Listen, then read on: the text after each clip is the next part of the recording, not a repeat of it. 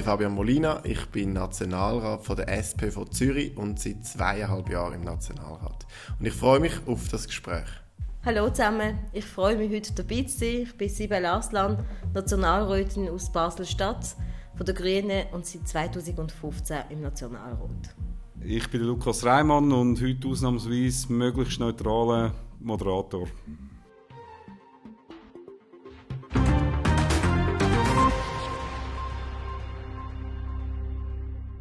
Herzlich willkommen. Es freut mich außerordentlich, zwei außergewöhnliche Persönlichkeiten hier im Polit-Talk zu haben. Ähm, ich begrüße ganz herzlich hier Sibel Arslan und den Fabian Molina. Und mich würde sehr interessieren, wie ihr überhaupt zur Politik gestoßen sind. Also ich kann äh, anfangen. Merci vielmals für die Einladung. Ich freue mich ähm, auf das Projekt, auf das Gespräch und ähm, das ist auch toll eingerichtet, von dem her spannend. Äh, wie ich ähm, zur Politik gekommen bin, ist äh, ganz äh, einfach gewesen. Ich bin schon immer in einem politischen Gremium oder in einer politischen Umwelt aufgewachsen gewesen. und ich habe Leute begleitet, immer wieder als Migrantin, wenn sie äh, nicht die Sprache haben können und dort habe ich immer wieder gemerkt, dass es nicht stimmt, äh, wie, wie gewisse Gesetze dann geschaffen werden und die Leute dann wirklich auch nicht abgeholt werden. Und wenn ich dann Jura studiert habe, ist das wie klar gewesen. Ich möchte gerne wissen, wie funktioniert das Ganze eigentlich bei uns in der Schweiz? Und habe mich dann so gemeldet, bei meiner damaligen ähm, äh, Sektion, die ich äh, verpasst habe, auch lange im Grossen Rot war. Da bin ich immer noch Mitglied. Mit, mit dem Erich Weber. Ähm, Erik Berber ist dann später gekommen, später gekommen okay. im Grossen Rot und dann bin ich wirklich prompt gewählt worden, ja. äh, weil meine Partei äh, relativ gerne junge Leute, äh, Frauen und Leute auch mit Migrationshintergrund in der Tat wählt. ja, das ist cool. Und äh, wie bist du zur Politik gekommen? Bei mir war das 2006. Da hat es eine Abstimmung über ein neues äh, Asylgesetz und mit dem Gesetz hätte mein Vater, der 1982 als politischer Flüchtling in die Schweiz kam, wahrscheinlich kein Asyl mehr bekommen. Das war so eine Stimmung in der Bevölkerung. Ich bin auf dem Land aufgewachsen, wo man dann gemerkt hat, da brodelt Und das hat mich total beschäftigt, weil ich dort gemerkt habe, Politik hat einen Einfluss auf unser Leben. Und zwar einen existenziellen Einfluss. Wenn das Gesetz früher eingeführt worden wäre, dann gäbe es mich gar nicht. Und dort habe ich dann entschieden, ich will nicht, dass Leute über mich entscheiden, sondern ich will mitentscheiden und habe dann angefangen zu schauen, was gibt es für Möglichkeiten, um sich zu engagieren. Und hast du in dieser Zeit irgendein politisches Vorbild gehabt? Ich Oder jemanden, den du bewundert hast in der Politik? Ja, ich habe immer wieder Leute bewundert, aber ich habe nie so ein richtiges Vorbild gehabt. Ich bin eigentlich relativ rational dort schon vorgegangen. Ich habe mir, ja, ich habe mir mal so die, die Websites ähm, von den verschiedenen Parteien angeschaut und mir dann überlegt, was würde mir am besten passen. Und dann bin ich bei der SP eingetreten. Und bei dir war das Vorbild familiär gewesen, oder sonst politische? Nein, ich bin grundsätzlich nicht jemand, der wirklich auch sich so Vorbilder kann nehmen. Ich finde, jeder Mensch, jeder Politiker, Politikerin hat äh, etwas, wo die Person gut kann und dann weiß ich aber, dass es Menschen sind, dass es auch Sachen gibt, die sie nicht so gut können machen können. Wegen dem bin ich wirklich nicht äh, also, ja, ein Mensch, der dann wirklich groß ist. aber es gibt doch sicher Politiker, die euch inspiriert haben? Nein, nein, was nein, es wirklich schon, gibt, was es, was, äh, eine Frau hat mich dann aber später, nicht wirklich auch so politisch geprägt, sondern später, als ich dann auch aktiv war und auch äh, Jura studiert habe, war Erin Keskin, das ist eine Menschenrechtlerin, habe sie mal äh, getroffen in Istanbul. Ja, ich weiß, ich konnte nicht mitkommen und ich war recht neidisch. Gewesen. Aber es ist richtig, richtig eine taffe Frau, die dann, äh, sich vehement einsetzt für Menschenrechte in der Türkei, selber eine Türkin und auch für Minderheiten und so. Und die hat jetzt extrem viele Verfahren am Halten. Das ist zum Beispiel so ein so eine Mensch, wenn ich wieder das Gefühl habe, die bleibt so bei sich und setzt sich einfach als äh, privilegierte Person für andere ein. Das ist etwas, was ich sehr toll finde bei ihr. Jetzt, äh, wenn man generell eure Politik anschaut, was würdet ihr sagen, was sind so eure wichtigsten Anliegen, für was wollt ihr euch, oder macht ihr euch stark? Ihr sind ja beide sehr engagierte Politiker.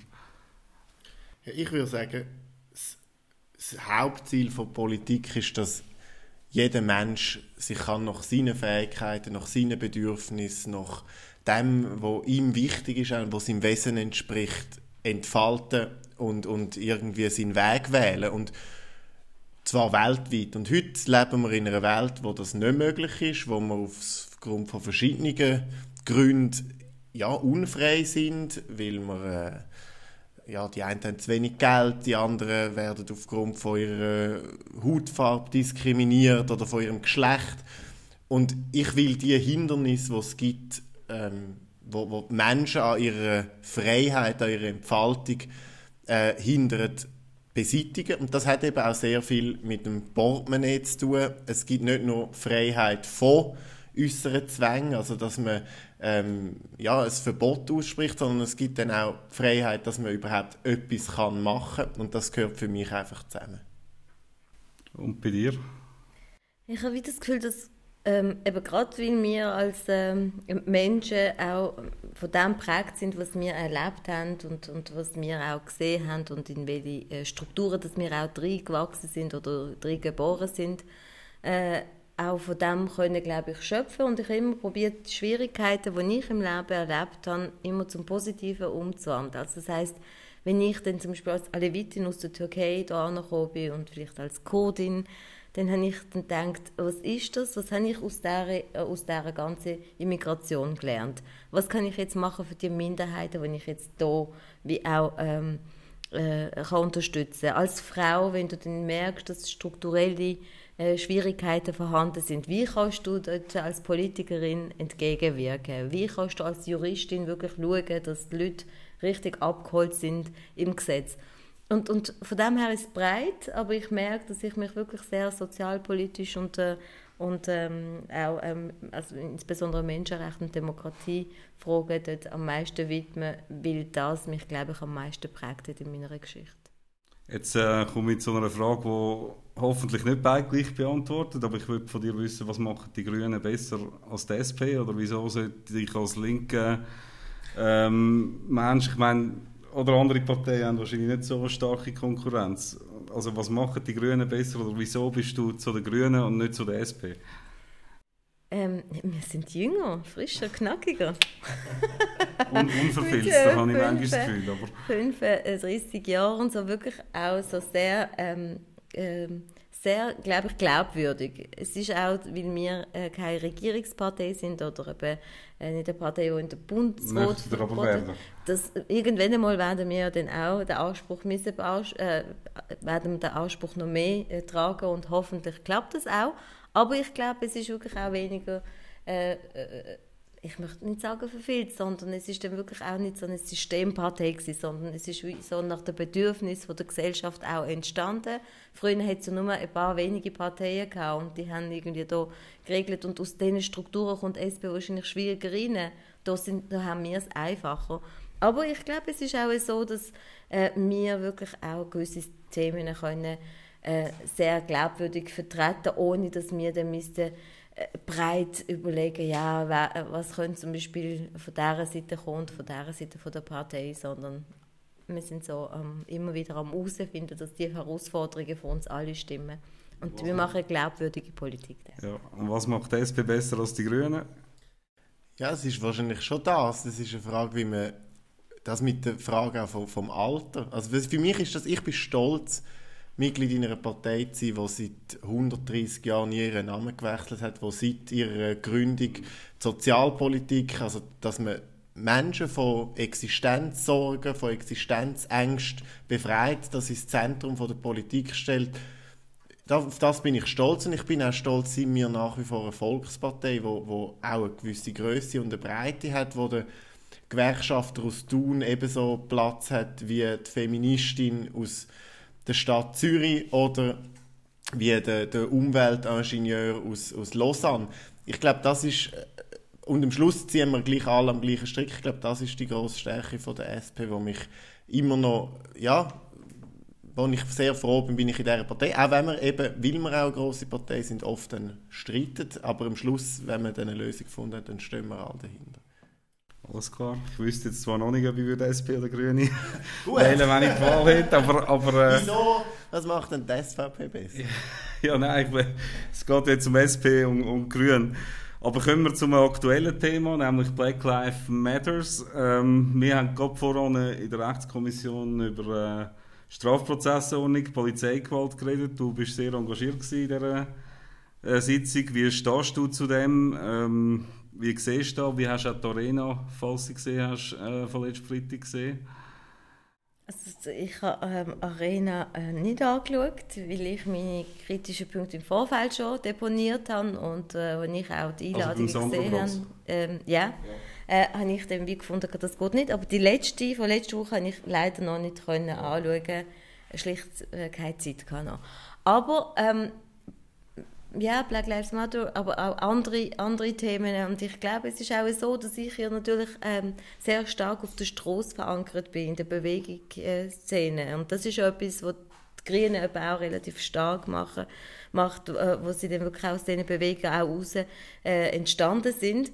Und wenn ich dann auch in der Rechtsberatung zum Beispiel gemerkt habe, dass die staatliche Macht, die institutionelle Macht ausgeübt wird, äh, und das verkauft wird, als würde bei uns alles immer ganz korrekt laufen, dann finde ich, nein, die Leute, die eigentlich davon betroffen sind, können gar nicht an diesem runden Tisch hocken und das einbringen. Und das, finde ich, ist meine Aufgabe, dass ich das machen kann.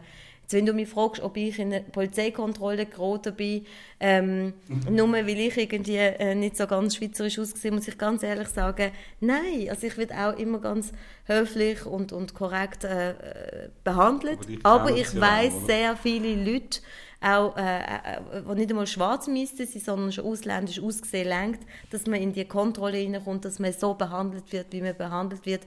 Und das finde ich, das geht nicht. Und wegen dem bin ich seit 2017 habe ich ja äh, Postulat dazu eingereicht gehabt und probiere so Themen auch auf, auf, aufs politische Parkett zu bringen. Und ich finde, was wichtig ist, ist, dass wir in den Kommissionen eben auch das diskutieren vor meiner Zeit vielleicht als jemand mit Migrationshintergrund, der nicht dabei war, ist, ist das nicht möglich gewesen, dass diese Stimmen auch gehört werden. Und jetzt sage ich, Leute, so ist es nicht. Ich nehme es anders vor oder als Frau nehme ich es anders vor. Ähm, und das äh, können so einzubringen, auch im Strafprozessordnung, finde ich irrsinnig. Und ich habe jeden Tag Freude, auch wenn es anstrengend ist in der Politik. Ich finde, das ist total das, was äh, ich gerne mache. Wie, wie siehst du die ganze Debatte mit Rassismus? Ist da auch in der Schweiz ein äh, grosses Problem oder beschränkt sich da primär auf die USA? Selbstverständlich haben wir ein grosses Problem mit Rassismus, auch in der Schweiz. Und ich finde es ja, sehr cool, dass man jetzt zum ersten Mal auch die Debatte führt. Das ist ja immer wieder so gewesen, wenn man sich die ganze MeToo-Debatte anschaut, jetzt auch wenn man anschaut, wie viel sich verändert hat, ähm, die Frage vom, vom Klimaschutz seit letztem Jahr, weil es äh, so Demos gibt, dass Bewegungen oder, oder Veränderungen erst angestoßen werden, eben auch mit dem Druck von der Zivilgesellschaft, äh, von der Straße. Und dass es jetzt so ein trauriges Ereignis gebraucht hat, wie der Tod von George Floyd, die Ermordung von George Floyd, das ist, das ist ja, wahnsinnig traurig, weil eigentlich redet man ja schon sehr, sehr lange darüber. Und ich glaube, es ist auch eine Verantwortung, die wir als Schweiz haben, darüber nachzudenken, wer sind wir. Und ich glaube, viele von uns haben jetzt in den letzten paar Tagen und Wochen auch einiges gelernt über die koloniale Vergangenheit von der Schweiz, über die Beziehung von, von unserem Land mit anderen äh, Ländern, ähm, auch schon in der Vergangenheit. Und da merkt man einfach, es, es gibt gewisse Strukturen in dem Land, es gibt gewisse Geschichten in dem Land, wo uns zu dem machen, wo wir sind und wo auch dazu führen, dass wir ähm, ja, das vielleicht auch zu wenig hinterfragen. Und ich glaube, über das müssen wir, über strukturellen Rassismus, ohne mit dem Finger auf andere zu zeigen, ähm, über das müssen wir nachdenken und uns überlegen, wie wir das können besser machen können. Eben, dass alle sich in dieser Gesellschaft unabhängig auch von ihrer Herkunft wohlfühlen. Und es ist auch schwierig, eigentlich in, äh, selber äh, die eigenen Defizite zu sehen und die einzugestehen. Aber, aber haben, ihr, haben ihr nicht das Gefühl, wenn jetzt so wie Migro eine Süßigkeit, sage ich jetzt, aus dem Sortiment rührt, weil sie sagt, der Begriff ist rassistisch? Hey, mega toll! Ich bin so nicht zum Beispiel okay. ihrer Meinung. Ich finde, das ist so ein Respekt von der Migro, wo, wo, wo Migro eigentlich den Menschen gegenüber erbringt. Das ist das Mindeste von, von dem Laden, wo ich gehe einkaufe, dass sie wirklich einfach sagen, sorry, auf der, äh, auf, auf, dort haben wir wirklich nicht ganz genau gesehen, was es ist. Wir haben gefunden, das verkauft sich sehr gut und tiefgründige Überlegungen haben wir uns nicht gemacht. Jetzt merken wir, dass unser Produkt bei gewissen Leuten etwas macht und wir wollen Leute nicht verletzen. Und, und da können wir von Wirtschaftsfreiheit und, und Lust und wie, wie, wie so Süßigkeiten schmecken diskutieren, alles einverstanden. Aber warum muss es verletzend sein? Das tut ja auch die Freiheit äh, von einem Menschen oder eben auch Wahrnehmung von einem Menschen verletzend berühren. Und das darf es wie nicht sein. Und ich finde, das ist ein super Akt von Mikro, dass sie ein Zeichen gesetzt haben, stark. Und dann hört man natürlich in den sozialen Medien all diese kritischen Punkte.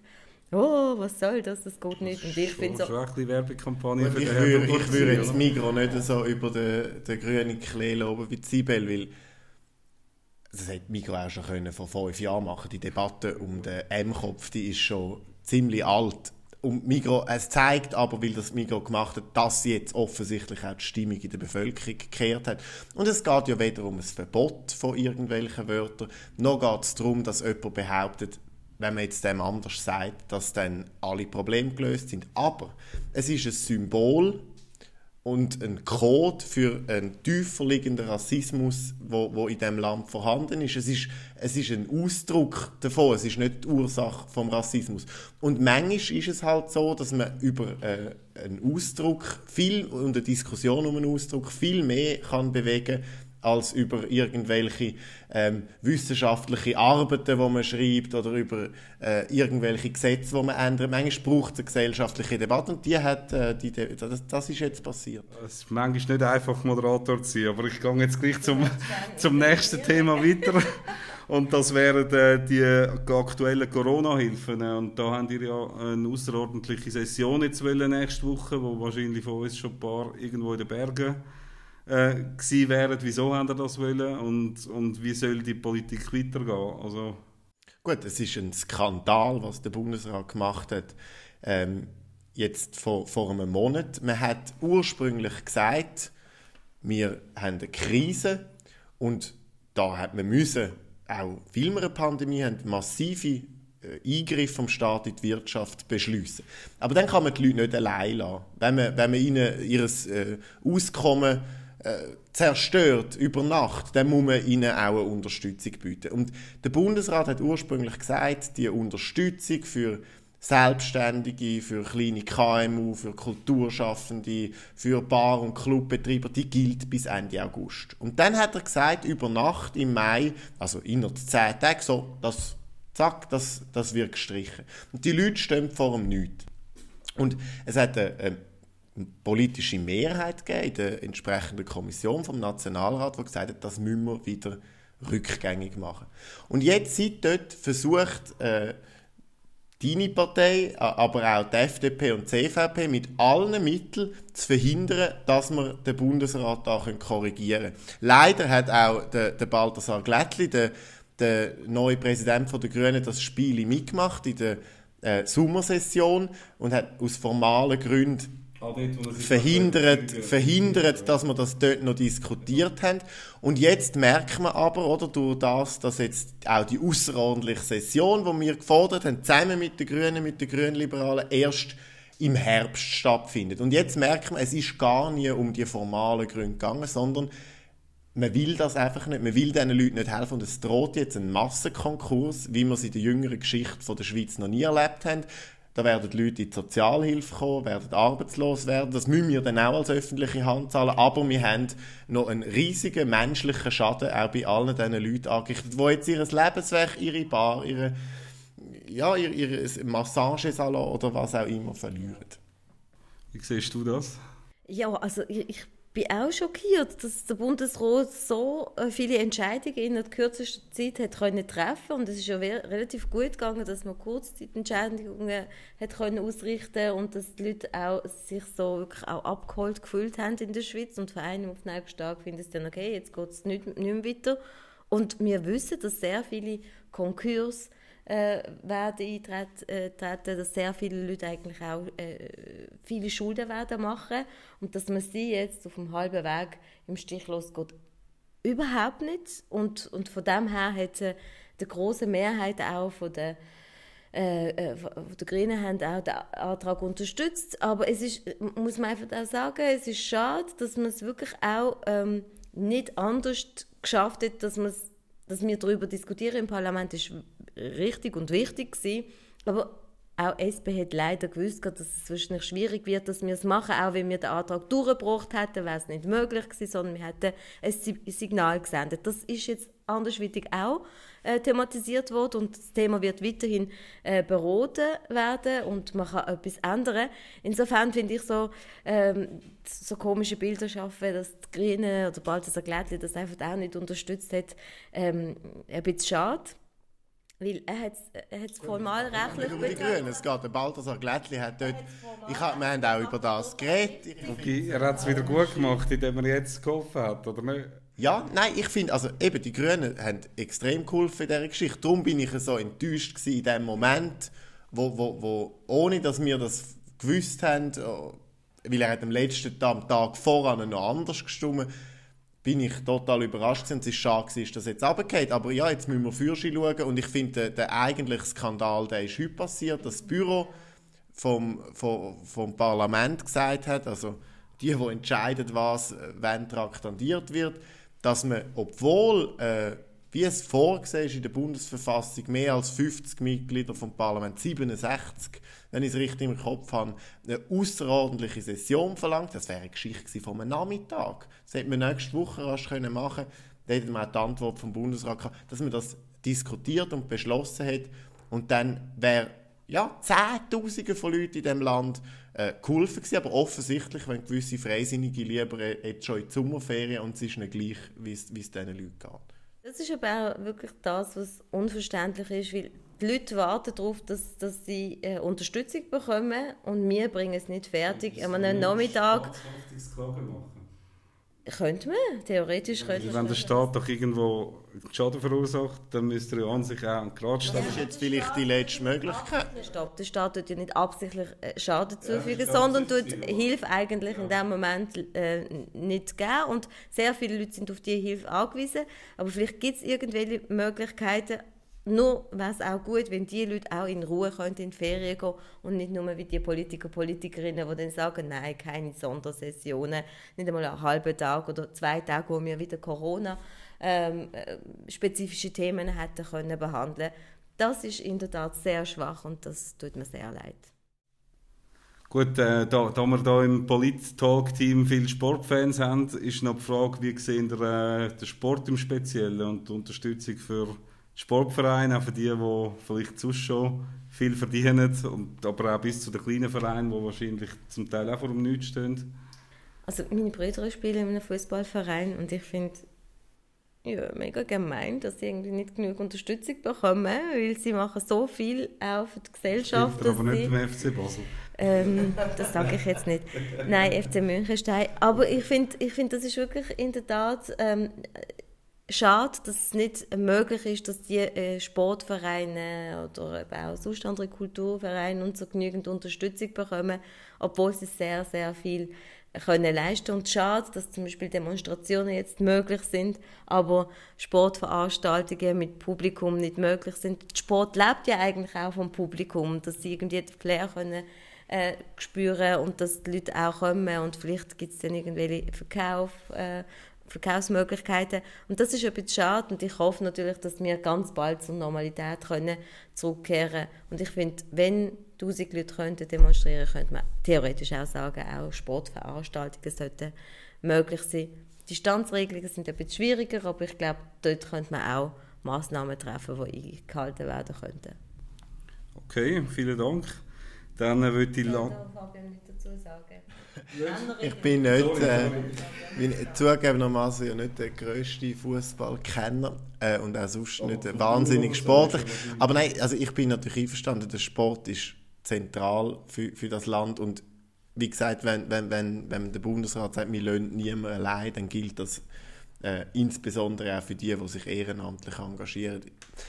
das, das Sportpaket, das wir jetzt auch beschlossen haben, das ist, glaube ich, ein ähm, wichtiger Schritt gewesen. Es ist vieles nicht so, wie man sich vielleicht ähm, ja, wie man es vielleicht auch gemeint hat, aber das ist in einer Krise nicht immer ganz einfach. Wir haben im Parlament auch noch gewisse Verbesserungen gebracht, aber ja, ich glaube, was am Schluss den Sport rettet und da, das kann man auch nicht diktieren, das ist der Verlauf von der Pandemie. Wenn die vorbei ist, dann ähm, kann man wieder sich ganz normal frei bewegen und bis dahin wird es gewisse Einschränkungen brauchen und, und das muss man jetzt versuchen pragmatisch umzusetzen, dass die, die Krankheit sich nicht trotzdem noch mehr verbreiten kann. Ja, und vielleicht ganz kurze Anmerkung. Ich habe ja gesagt, dass eben Demonstrationen zum Beispiel möglich sind, dass Sport eben nicht möglich ist. Das hört man immer wieder. Und, und wichtig ist, dass wir wirklich alle zusammen daran denken, beim einen Thema geht es um unsere Grundrechte, in der Verfassung verankert ist, und das andere ist Kultur, Sport und alles andere, was wir für unsere individuelle Entwicklungen brauchen oder eben auch für Freude und, und Spaß und so. Und von dem her kann man es vielleicht auch nicht im Moment gerade wirklich auch so gleichstellen, aber trotzdem wünsche ich mir, dass eben sehr bald hoffentlich noch Das war jetzt ein klares Votum für die Landsgemeinde in Glarus.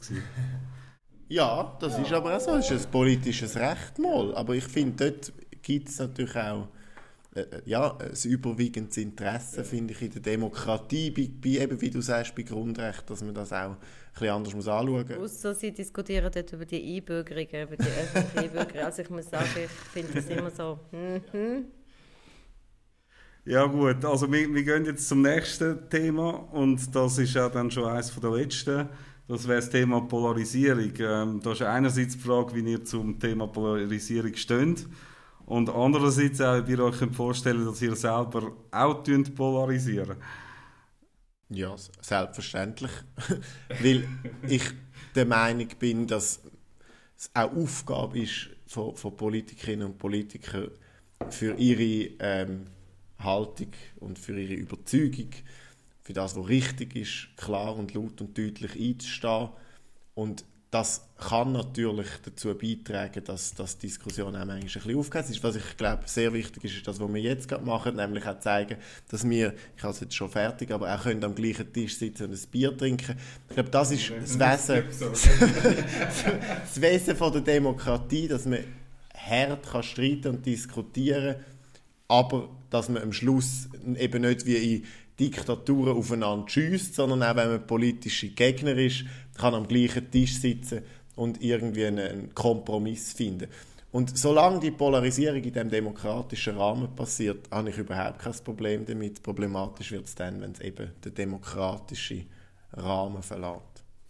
Für mich ist, glaube ich, relativ schwierig, wenn du polarisierst, ähm, ob du es bewusst machst und unbewusst. Und ich merke, ich polarisiere in der Tat, ohne dass ich das will, sondern das, was ich amigs muss vertreten, schlicht polarisierend ist, weil das oft auch nicht gesagt worden ist. Man hat es nicht gewusst, dass die jungen Frauen sich so fest äh, damals haben können zu Wort melden oder sonst heute jetzt eben Frauen. Und das eckt bei gewissen Leuten, also das, das macht etwas mit Leuten und das mache ich eigentlich gar nicht ähm, absichtlich, sondern ich sage die Meinung, wenn ich davon überzeugt bin und das polarisiert. Oder eben mit Migrationshintergrund oder eben ähm, keine Ahnung, was sonst eigentlich auch äh, Eigenschaften und vielleicht auch schon das Aussehen, das macht ja auch bei gewissen Leuten irgendetwas. Wenn du aber Polarisierung ähm, mit Populismus äh, verwechselst oder Populismus, äh, Populismus durch, ähm, missbrauchen, ähm, dann finde ich, ist das wie ein Instrument, das du dann auch brauchst. Weil, äh, Populismus dürfte wie nicht, finde ich, das Ziel sein der Politik, sondern dass man klare Positionen sagt. Populistisch so ein bisschen. Hey, ich weiß es nicht. Ich probiere nie zum Beispiel äh, populistisch zu wirken. Nie. Ich mache nicht irgendetwas, weil es populistisch ist. Nie. Also, du kennst mich ja und ihr kennt mich alle. Sondern es ist wirklich auch Überzeugung, das, was ich sage. Und dann ist es in dieser Zeit, wenn ich es dann sage oder wie ich es sage, dann vielleicht wirklich auch, kann das ähm, den Eindruck machen, dass es der Fall ist. Und ich merke aber, ich probiere nie, die populistische Art äh, zu bepflegen. Ich, ich, wir wissen es ja, was anführt, wenn man dann immer wieder tut, äh, ähm, das bewirtschaften. Aber die Leute wollen das natürlich auch sehen. Es ist auch, glaube ich, ein bisschen Unterhaltungswert. Wir haben ja keine Königsfamilie in der Schweiz. Wir haben irgendwie nicht etwas anderes. Unsere Politiker und Politikerinnen tun das Land so ein bisschen auch unterhalten. Und das, was sie sagen, wird dann auch wirklich auch so, ähm, ja, man probiert auch das rauszuholen und dann muss man auch ein bisschen mit Ecke und Kante auftreten manchmal. Aber ich glaube, wir haben es relativ gut, wie das der Fabian gesagt hat, in der Schweiz, dass wir einerseits untereinander sehr gut auch vernetzt sind und, und miteinander können anhocken und äh, nach dem Debattieren ein Bier können trinken und auf der anderen Seite aber in der Kommission wirklich hart miteinander können diskutieren und dann weiß aber jeder so und dann ist es diskutiert und das nimmt man wie nicht mehr mit. Und das ist natürlich in anderen Ländern ganz anders. Wir müssen aber dafür auch nicht damit rechnen, dass wir sterben müssen für das, was wir unsere Meinung können sagen. Also es ist total easy, dass wir ins Gefängnis kommen. Und von dem her, ähm, ja, ich, ich, ich habe im Februar haben Verwandte 100 Jahre Auswanderung gefeiert und da habe ich erlebt, es haben einfach alle im Voraus gesagt, redet nicht über Politik, wir wollen nicht, dass die Familie auseinanderfliegt, weil einfach die Hälfte pro und die Hälfte kontra ist, oder? Das ist dann hure krass polarisiert. Das ist ein riesen Privileg, dass man das kann. Und gleichzeitig muss man auch sagen, eine gewisse Polarisierung treibt die Gesellschaft auch für sich. Also wenn, ja. wenn alle immer gleicher Meinung wären, dann würden wir stehen bleiben. Das heißt, es braucht auch die Auseinandersetzung, sonst kommt man nicht weiter, aber eben, es muss, es muss im Rahmen sein, wo, wo man einander nachher auch noch kann, äh, ja, also schauen. dort bin ich insofern einverstanden, weil wenn man, wenn man sagt, wenn man äh, die Polarisierung eben betrachtet, dann muss man sagen, da ist eine Meinung und da ist die andere, die dann sagt, was eigentlich müsste. Und dort dazwischen kann man sich finden. Und genau das macht ja eigentlich auch die Schweiz aus, dass man dann wirklich Kompromiss sucht. Aber wenn man irgendwie von Anfang an wirklich wie sagt, okay, jetzt tun wir uns mit Samtschuhen anlängen, dann kommen wir gar nicht weiter. Also von dem her können wir auch davon profitieren, dass gewisse Sachen polarisierend sind. Ja, also jetzt kommen wir zum Abschluss. Und zum Abschluss, wenn wir... Äh noch die politischen Talkshows in dem Land anschauen. Mich würde interessieren, haben ihr lieber Sonntag oder Arena? Und was findet ihr an diesen politischen Talksendungen gut und was schlecht? Ich von meiner Seite sage nie mehr etwas gegen Moderator. Ich bin definitiv lieber auf der Seite von der Parteiischen. Aber äh, wie seht ihr das? Es ist unterschiedlich. Nein, es ist die Arena und der Sonntag haben, haben ihre Vor- und ihre Nachteile. Im, Im, Sonntag kann man natürlich Themen nur oberflächlich diskutieren. Dafür ist es angenehm zum Gehen, weil du musst dich nicht so lang und intensiv damit vorbereiten. Und also, ich würde sagen, für mich als Politiker ist es schwieriger, in die Arena zu gehen, ähm, weil dort das hat, hast länger Zeit, da wirst du noch gegrillt auf dem heißen Stuhl oder wie das heißt. Darum, jetzt rein persönlich habe ich den Sonntag lieber. Bist du nicht nervöser? Ich bin nicht mehr nervöser am Sonntag. Also Nein. Nein. Okay. Wie siehst du das? Ich glaube, ich bin froh, wenn ich nicht jeden Sonntag oder jede Woche irgendwie äh, so etwas mache, ähm, in einer, in einer Talksendung bin, weil ich einerseits das Gefühl habe, wir haben das auch, und ich probiere dort wirklich auch zu sagen, hey, fragt auch neue Leute, damit, damit die Leute irgendwie auch ihre Meinungen können einbringen können. Und andererseits habe ich wieder das Gefühl, ähm, wenn ich die ganze Zeit am Debattieren bin, ähm, dann kann ich fast gar nicht mehr richtig arbeiten und so. Und, und ich finde, Amix sich anmachen und bei gewissen Sachen einfach vielleicht nicht dabei sein, ist auch gut. Aber was ich jetzt lieber habe, ich weiß es nicht. Ich habe ein paar Mal bei Arena abgesagt und wegen dem bekomme ich gar nicht so viele Anfragen. Aber wenn ich dann dort war und so, habe ich das auch ähm, sehr spannend gefunden. Aber Talkrunden finde ich, Sonntag oder so, finde ich uns sehr angenehm, dass man hockt und dass man dann wirklich einfach so ein Thema behandelt und abschließt und dann sind wir beim nächsten so End und Anfang limitiert recht angenehm ist. Und jetzt die letzte Frage. Ähm, was war das erste Restaurant, das ihr besucht habt nach den Lockerungen?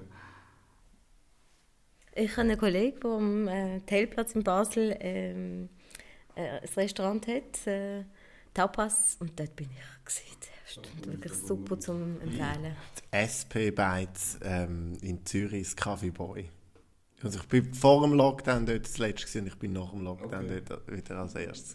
Dann wünsche ich euch weiterhin viel Spaß und herzlichen Dank, dass ihr da dabei sind. Danke dir. Merci, ja. Toll gewesen.